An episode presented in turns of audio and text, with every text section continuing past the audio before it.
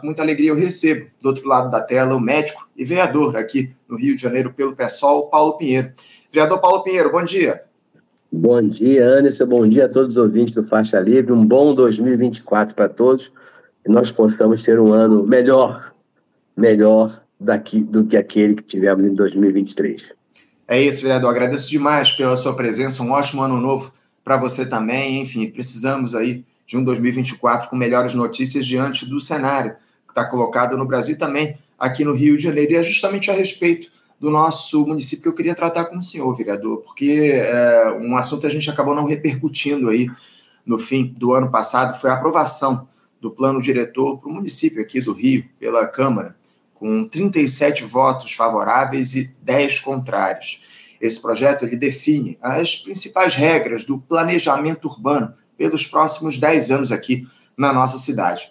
Entre outros assuntos que foram tratados aí nesse plano diretor, ele prevê um maior planejamento urbano de comunidades aqui no nosso município e normas para construções na Avenida Brasil, aquela região na Avenida Brasil. Enfim, muitas críticas aí da oposição à gestão do Eduardo Paz, o nosso prefeito, o, o vereador Paulo, em relação ao texto que foi proposto. A gente chegou, inclusive, a acompanhar o desenrolar dessas discussões aqui no programa. E eu queria saber do senhor se o resultado agradou vocês do PSOL. Esse plano diretor para os próximos 10 anos aqui no Rio de Janeiro atende às necessidades de planejamento urbano que estão colocadas na nossa cidade, vereador? Olha, ouvintes do Faixa Livre, esse programa é tão tradicional, tão importante na vida de nós, cariocas e brasileiros. É, você falou aí 10 votos contrários. Né? 10 votos contrários, 7 foram da, da bancada do PSOL. Nós votamos contrário porque participamos, é, temos um grupo de trabalho muito grande na bancada do PSOL e apresentamos muitas propostas, mas achamos que, é, no global, eu queria fazer um, um, um, um comentário global sobre o plano diretor. Em primeiro lugar, é preciso dizer que o atual prefeito ele ignorou solenemente os dois, os dois planos diretores anteriores que estavam no, passaram pelo governo dele. Destaca o desrespeito total que foi projetado para incentivar, controlar, condicionar e dar assistência ao, ao crescimento das quatro grandes áreas da cidade. O Plano Diretor de 2011, é, ouvintes e, e Anderson, revogado por este que foi votado agora em dezembro, previa o controle do crescimento da zona sul e centro da cidade. A infraestrutura dessa área já era muito boa e ela era densamente povoada, portanto, a lógica era controlar muito bem qualquer tipo de modificação daquilo que já funcionava muito bem. Passou a fazer sentido a alteração dos parâmetros do centro, mas por circunstâncias muito especiais, em, especial pelo seu esvaziamento econômico que aconteceu no pós-pandemia. Zona, a Zona Norte, por outro lado, deveria ter sido ter seu crescimento incentivado, em especial ao longo da linha do trem. Né? A infraestrutura já era boa, mas havia muitos, muitos vazios nessa, nessa área da cidade que precisava ser incentivada, e foi incentivada e que não foi feita pelo prefeito Eduardo Paes. A Zona Oeste pobre, aquela chamada Zona Oeste Raiz, carente de saneamento básico, iluminação pública, pavimentação, áreas de lazer, de um sistema de transporte eficiente, deveria, pelo plano diretor anterior, ser assistida. Aquilo foi combinado, o votado foi aquilo, e o prefeito não cumpriu. O mercado e a iniciativa privada não dariam conta de incrementar o crescimento daquela região sem investimentos públicos. Por fim, a Zona Oeste Rica, Barra Tijuca, Jacarepaguá, Recreio de Bandeirantes, pelo plano de 2011, deveria crescer condicionado a investimentos privados. Afinal, os atrativos já eram muitos e também seria preciso dar uma especial atenção à proteção de lagoas da região. Esse era o quadro anterior, estou falando sobre o anterior para se falar num plano. Se, é, como é que nós vamos falar num plano se os anteriores ele nunca pensou em fazer daquela maneira? Mas Eduardo Paes ignorou solenemente o plano diretor de 2011. A realização de grande parte dos Jogos Olímpicos na Barra, na minha opinião, hoje, foi um equívoco. Colocou-se é, mais azeitona dentro de uma empada muito bem feita. É, como vemos hoje, foi ruim para a própria área da Barra da Tijuca, que precisa hoje parar de crescer da maneira como, como vem acontecendo. Feito esse histórico, e é importantíssimo a gente entender como é que vamos acreditar que um prefeito é, é, é, assuma um plano se ele já teve dois e não conseguiu fazer absolutamente nada, nada, nada, nada. É, o Eduardo ignorou completamente isso. Foi ruim para todos essa, essa ignorância. Em Barcelona, por exemplo, a gente quer fazer algum exemplo em relação a isso, uma das regiões é, que mais benefícios obteve nos Jogos Olímpicos foi a região que chama degradada, a tal chamada Praia de Barceloneta. E ali o governo investiu naquilo. Feito esse histórico, por que, por que, que nós da, votamos é, contra esse novo plano diretor? Porque não representou uma vitória da sociedade. Instrumentos como os, como os PEUs, os planos de estruturação urbana, por exemplo, foram abandonados completamente. Nos PEUs havia um respeito especial com as características locais e as regras locais para é, é, é, e as regras para os locais abrangidos pelos PEUs era feito em conjunto com a sociedade. O novo plano passa. O que, que ele fez com esse novo plano? Ele resolveu fazer aquilo que a sociedade civil não estava pedindo. Ele resolveu, nesse plano diretor, fazer aquilo que a indústria, é, a indústria imobiliária estava pedindo. Né? Esse novo plano, o novo plano que, que foi criado pelo Eduardo Paes e pela sua base no governo, passa um trator sobre todas as regras de zoneamento, de uso e ocupação do solo do território do Rio de Janeiro por mais que tenha havido um esforço da Câmara para realizar audiências públicas locais, é uma incógnita é, no que, que, a cidade vai se transformar depois desse plano diretor. Ninguém é capaz, é, ninguém é capaz, nesse momento, de traçar um quadro geral de como será o desenvolvimento da cidade a partir desse novo plano diretor. O déficit habitacional será reduzido? Com base em quê? As favelas vão ser urbanizadas? A partir de quê? Quem poderá se é, estabelecer, por exemplo, na região portuária? Pessoas de que faixas de renda? Cobertura ambiental vai crescer a partir das novas regras? Portanto, há mais indagações do que explicações sobre os efeitos benéficos dessa legislação colossal que foi votada com centenas de emendas apresentadas pelo governo na última hora. Foi uma outra modificação completa. Ele apresentou um plano, mudou o secretário, depois apresentou um outro plano com as emendas que ele que apresentou. Confesso que fiquei muito frustrado. Foi muito frustrante perder essa oportunidade de valorizar ainda mais o planejamento da cidade. Eu preferia que o plano diretor de 2011 tivesse sido respeitado. E já que não foi, que tivéssemos corrigido os rumos. Finalmente, o, o, o, Anderson. Ao longo dos últimos 20 anos, acumulamos enormes fracassos na gestão do nosso território. A Vila do Pan, nos Jogos anteriores pan-americanos, foi construída em solo geologicamente inadequado. As fundações dos prédios custaram muito mais caro e as ruas afundaram. A Vila Olímpica ficou às moscas com centenas de unidades vazias. O campo de golfe olímpico só serve aos edifícios de luxo sua, que estão no seu entorno. A Transbrasil não ficou pronta até hoje e a extensão do metrô caminhou a passo de cágado. A zona portuária não decolou. O aeroporto Tom Jobim corre, correu e corre do risco de ser, ser fechado. A estação da Leopoldina ruiu durante esse tempo todo e só agora se fala em recuperá-lo. As lagoas da Barra de Jacarepaguá continuam poluídas e assoreadas. O trânsito da cidade é um caos completo. As comunidades mais pobres continuam reféns da criminalidade. E a tuberculose continua graçando na cidade inteira porque não há medidas para isso. Enfim, esse quadro, em nossa realidade trágica, se deve também ao fracasso da gestão do nosso território. Assim, um plano, havia um plano, mas ele não foi seguido pelo governo. Em parte, o problema não é a falta de novas leis, é o descumprimento das leis existentes. 11 anos de Eduardo Paz como prefeito, 11 anos de Eduardo, 4 de Crivella. Caminhem pelo Rio de Janeiro, senhores ouvintes da, do Faixa Livre, e vejam com seus próprios olhos o que nós estamos falando. Os ouvintes acreditam que Eduardo Paes será capaz de colocar o Rio nos trilhos agora? Ele teve 11 anos para fazer isso e não fez. Portanto, é, por que acreditar que daqui para frente será diferente? com esse grupo político que está aí.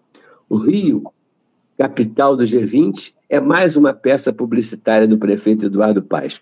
O plano de Eduardo Paes é sempre o marketing. Então, eu fiz, tentei fazer explanar a, a nossa posição E nós votamos contrário ao plano diretor exatamente por isso, porque ele não é aquilo que a sociedade pediu. Ele não é o retrato daquilo que as audiências públicas fizeram. Fizemos audiências públicas e depois as audiências chegaram mais de 200 emendas que mudaram completamente o plano daquilo que foi discutido. Evidente que o Eduardo Paes é o único responsável, porque ele é, obrigou a sua base a votar a favor, a termos um plano que, igual aos dois anteriores, não deverá ser cumprido e o caos continuará instalado na nossa cidade.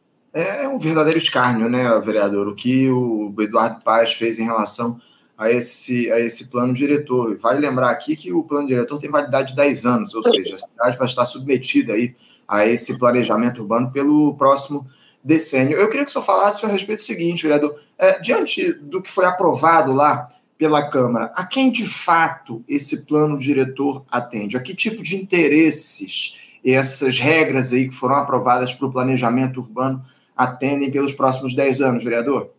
É, para até chegar a essa resposta, eu vou fazer uma colocação anterior.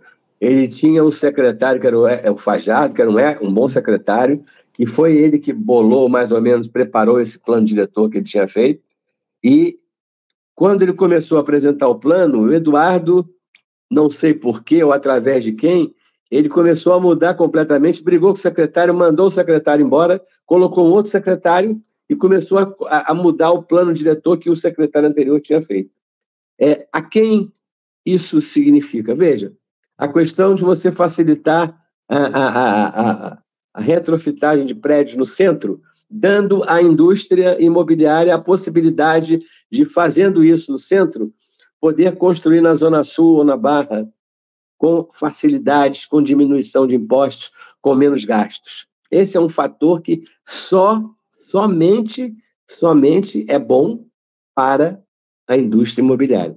Eu não tenho dúvida alguma de que é entre a população do Rio e a indústria imobiliária do Rio de Janeiro, a indústria imobiliária saiu vencedora. A população do Rio foi muito menos aquinhoada com esse plano do que toda essa, todo esse, esse grupo que domina o Rio de Janeiro e quer construir mais, e quer construir mais. Eles não querem construir em São Cristóvão, eles não querem construir na Avenida Brasil, eles querem construir é na Zona Sul e na Barra da Tijuca. E isso, o plano diretor, para nós, claramente vai facilitar novamente que é o Rio de Janeiro invista no lugar que não deve e não, não consiga ter o investimento necessário no lugar que deve.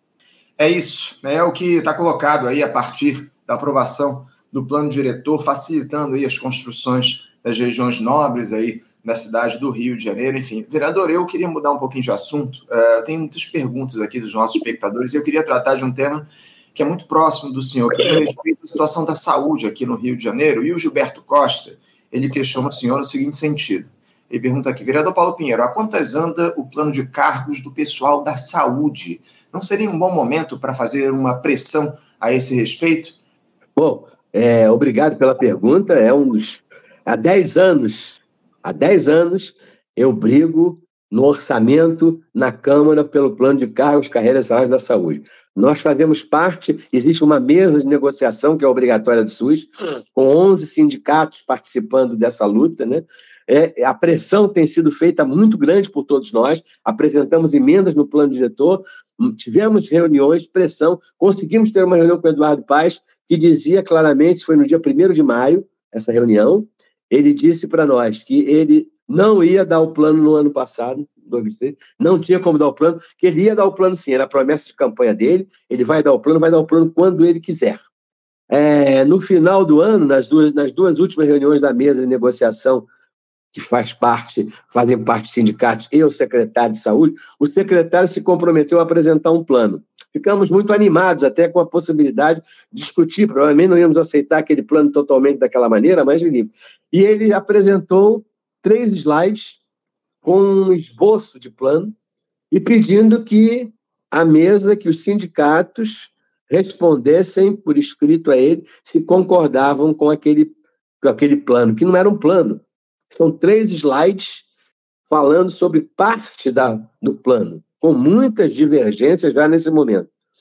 E suspendeu a reunião e está, esperou que o sindicato responda. Os sindicatos, a mesa de negociação, os 11 sindicatos, a, a, a intersindical se reuniu, fez um documento e entregou ao secretário de saúde, e nós estamos aguardando para primeira primeiro mês agora de janeiro, que ele nos chame novamente lá para que a gente possa discutir alguma coisa do plano. Não mandou para a Câmara, não é um projeto ainda, é apenas um esboço de projeto, e nós precisamos, precisamos pressionar, porque não é possível essa vergonha. O prefeito, através de seu secretário, está nos enrolando o tempo inteiro. A pressão é muito grande, manifestações foram feitas, temos ido constantemente para a porta da prefeitura, mas infelizmente o prefeito, na minha opinião, está esperando chegar o prazo mais próximo de abril, mais próximo das eleições, para poder que ele possa apresentar, para ele apresentar um plano que provavelmente não seja o plano que os servidores públicos anseiam. Fica claro que o Eduardo Paes é um anti-servidor público. O Eduardo Paes não deu é, o reajuste necessário ao servidor público. O Eduardo Paes, não, nós, nós da, da, área da saúde, somos o menor salário da prefeitura, todos da área da saúde representam o menor salário da prefeitura, e nós precisamos, mais uma vez, com pressão. Na Câmara, nós somos é, uma oposição de 51, perdemos o PT na, na Câmara, né? O PT hoje apoia o Eduardo Paes, infelizmente, e nós hoje não temos os votos que nós temos lá, que são 10 votos no máximo, né? Nem isso temos mais hoje, porque os três do PT não votam mais contra o Eduardo Paes, e nós precisamos de pressão, precisamos que a sociedade também participe disso, como está participando. Os sindicatos têm feito um trabalho muito bom e eu espero que é, é, nesse mês de janeiro nós tenhamos alguma informação sobre isso, já que no orçamento aprovado temos uma janela, abrimos uma janela financeira com um valor mínimo é, de recursos para que o prefeito diga que tem dinheiro no orçamento para fazer isso, ele pode remanejar e fazer como quiser. Depende exclusivamente do prefeito e depende, evidentemente, da nossa cobrança que está sendo feita, mas precisa ser aumentada, porque é uma vergonha aquilo que a prefeitura tem feito com os servidores públicos da saúde, que eles chamavam de heróis da, da pandemia. A gente tem acompanhado muito de perto, o, o vereador, essa, esse drama dos servidores na busca do PCCS, enfim, o plano de cargos, carreiras, cargos, carreiras e salário, enfim, é uma, uma demanda aqui que o Faixa Livre tem acompanhado muito de perto ao longo dos últimos anos, dialogando com profissionais da saúde aqui no Rio de Janeiro. Enfim, eu queria aproveitar que o senhor falou a respeito dessa, desse apoio que o Partido dos Trabalhadores passou a dar ao prefeito do Rio de Janeiro. Esse é um ano importantíssimo para o nosso país, ano de eleições municipais, onde o Eduardo Paz vai tentar a reeleição para mais um mandato. Uh, ao que parece, o PT deve apoiar aí o Eduardo Paz para essa candidatura dele uh, à prefeitura do Rio de Janeiro. Como é que o pessoal, o professor, tem, é, o vereador tem trabalhado justamente nesse sentido, tem se preparado para as eleições municipais desse ano, onde há o desafio de se derrotar o Eduardo Paes, enfim, onde um quadro onde há um bolsonarismo ainda muito forte, sendo uma das principais forças políticas aqui no nosso município. Como é que o pessoal tem se preparado para essas eleições municipais importantíssimas que a gente vai ter no ano de 2024, vereador? Primeiro é lamentar profundamente, né? Nós tínhamos uma oposição que é aguerrida na Câmara Municipal, né? Tínhamos o vereador Lindbergh Faria, que estava na época na Câmara, fazia uma resistência muito grande ao prefeito Eduardo Paz, ele cobrava junto conosco aqui da, da esquerda o, o, o reajuste salarial, o plano de cargos, fazia... infelizmente isso acabou. Agora no plano diretor, por exemplo, tudo que o Eduardo Paz queria, a secretária de, de a secretária de Meio Ambiente era a ex-vereadora Tainá, que é um braço, um braço do prefeito Eduardo Paes. Infelizmente, perdemos o PT na, nessa briga contra o Eduardo Paes. O pessoal está se organizando, né? O, o nosso deputado federal, Tarcísio Mota, é, já teve lançado a sua pré-candidatura, não é verdade? Ainda não podemos ter candidaturas, mas a pré-candidatura. O partido está fazendo seminários e discussões sobre o Rio de Janeiro os problemas da que a gente sabe que existem grandes no Rio de Janeiro, o transporte é um deles, a saúde, a educação, né?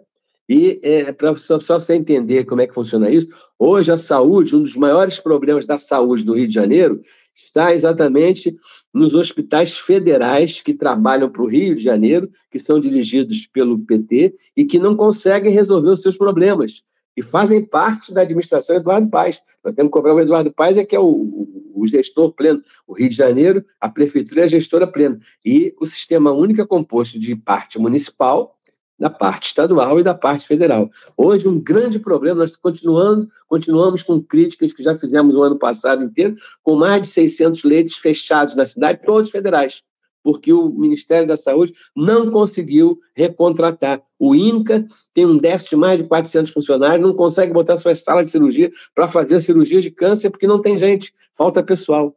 E isso é um problema que é o PT no governo Eduardo Paes, e é um problema do PT resolver é, é, é, aqui no Rio de Janeiro. E nós temos que cobrar, não temos dúvida, temos que cobrar, mas temos que organizar.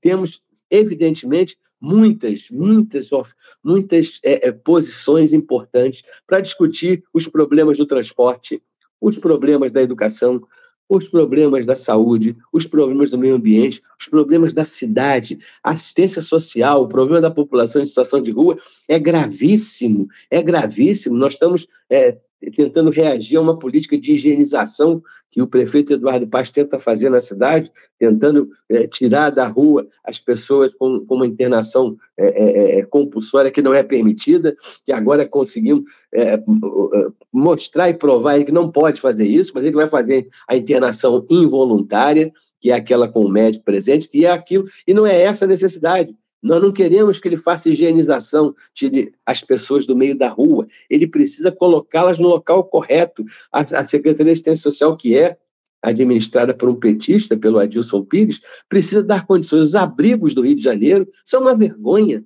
O sujeito não quer sair da rua porque não, não tem condição de sobreviver em determinados abrigos da cidade. Essa situação do Rio de Janeiro, com, com quase 8 mil pessoas na rua, em, em situação de rua, precisa ser encarada pelo, pelo governo, do, pelo governo Eduardo Paes e pelo PT, que é o partido do secretário é, é, do, do, de assistência social, de uma maneira diferente. E isso tudo nós vamos ter que falar nessa campanha eleitoral. Tudo isso nós vamos ter que discutir o que que nós que cidade que nós queremos. A cidade que o Eduardo Paes quer ou a cidade que a população quer sem o Eduardo Paes? É isso, é isso. Muitas dificuldades que a gente vai ter, muito debate precisa ser feito em torno dessa Exatamente. campanha eleitoral que a gente vai ter em 2024 para definir os rumos da cidade pelos próximos quatro anos. Vereador, eu sei que o senhor está com um tempo limitado aqui, eu quero agradecer demais a sua participação com a gente no Faixa Livre. Muito obrigado por ter participado aqui com a gente mais uma vez no nosso programa. É sempre um prazer recebê-lo aqui no Faixa Livre. Mais uma vez, desejar um feliz ano novo para o senhor e que eh, ao longo de 2024 a gente consiga fazer discussões efetivas a respeito do que Rio de Janeiro precisa para os próximos anos aí no que diz respeito à administração municipal. Mais uma vez, muito obrigado pela sua presença, vereador. Muito obrigado, agradeço muito esse espaço. Espero que vocês me chamem mais vezes. Nós precisamos discutir essa cidade, tem muitos problemas que precisam ser discutidos. Vamos discutir essa Transbrasil que vai ser aberta agora, vamos discutir mais esse BRT, vamos discutir mais o atendimento à saúde, a fila do CISREG continua enorme, as pessoas com câncer que não são atendidas. Precisamos entender o calor nas escolas que não são climatizadas, precisamos entender é a contratação de professores, contratação temporária de professores e o não chamamento dos concursados. Precisamos ter concurso público na saúde, ou seja, temos muito debate para fazer e eu espero que o pessoal possa continuar nessa luta, nessa luta é em defesa da cidade. A nossa luta não é contra o Eduardo Paes, a nossa luta é em defesa da cidade, naquilo que a gente acha que o Eduardo Paes é contra a cidade. Muito obrigado, um bom dia para todos, um bom ano para todos nós e espero esse espaço constantemente aberto para que possamos discutir e estou à disposição de vocês. Muito obrigado, parabéns pelo trabalho, parabéns a todos vocês por esse programa que há tantos anos eu frequento. Eu posso dizer tantos anos porque eu sou mais velho, mas é um prazer a gente falar nesse seu programa. Muito obrigado. Faixa Livre completa três décadas ao final aí de 2024. O senhor é uma figura fundamental nesse processo aí, dialogando com a gente aqui no nosso programa. Obrigado, vereador. Um abraço para o senhor. Obrigado. Até a próxima. Obrigado. Conversamos aqui com um médico e vereador pelo pessoal aqui no Rio de Janeiro, Paulo Pinheiro, falando aí a respeito da aprovação do plano diretor no município do Rio de Janeiro no finalzinho do ano de 2023. A gente não conseguiu tratar por conta do recesso aqui do nosso programa, falou sobre a situação também da saúde, enfim, o prefeito Eduardo Paes tem feito uma gestão para lá de questionável aí e com apoio de parte da esquerda, né? Como o próprio vereador Paulo Pinheiro trouxe aqui, o Partido dos Trabalhadores está dentro dessa gestão do Eduardo Paes. Muitas discussões a gente vai ter pela frente para falar a respeito do que se coloca aqui no Rio de Janeiro. Lembrando que 2024 é ano de eleições municipais, importantíssimo. Você, ouvinte do Faixa Livre, pode ajudar a mantê-lo no ar. Faça sua contribuição diretamente na conta do Banco Itaú, agência 6157, conta corrente 99360, dígito 8. Esta conta encontra-se em nome do Sindicato dos Professores do Município do Rio de Janeiro e região, o Simpro Rio, uma das nossas entidades patrocinadoras, mas seus recursos são destinados exclusivamente para o financiamento do nosso programa. Você pode fazer sua doação de qualquer valor, utilizando também a nossa chave Pix, que é ouvinte@programafaixalivre.com.br. Sua contribuição é fundamental para a manutenção desta trincheira progressista no ar.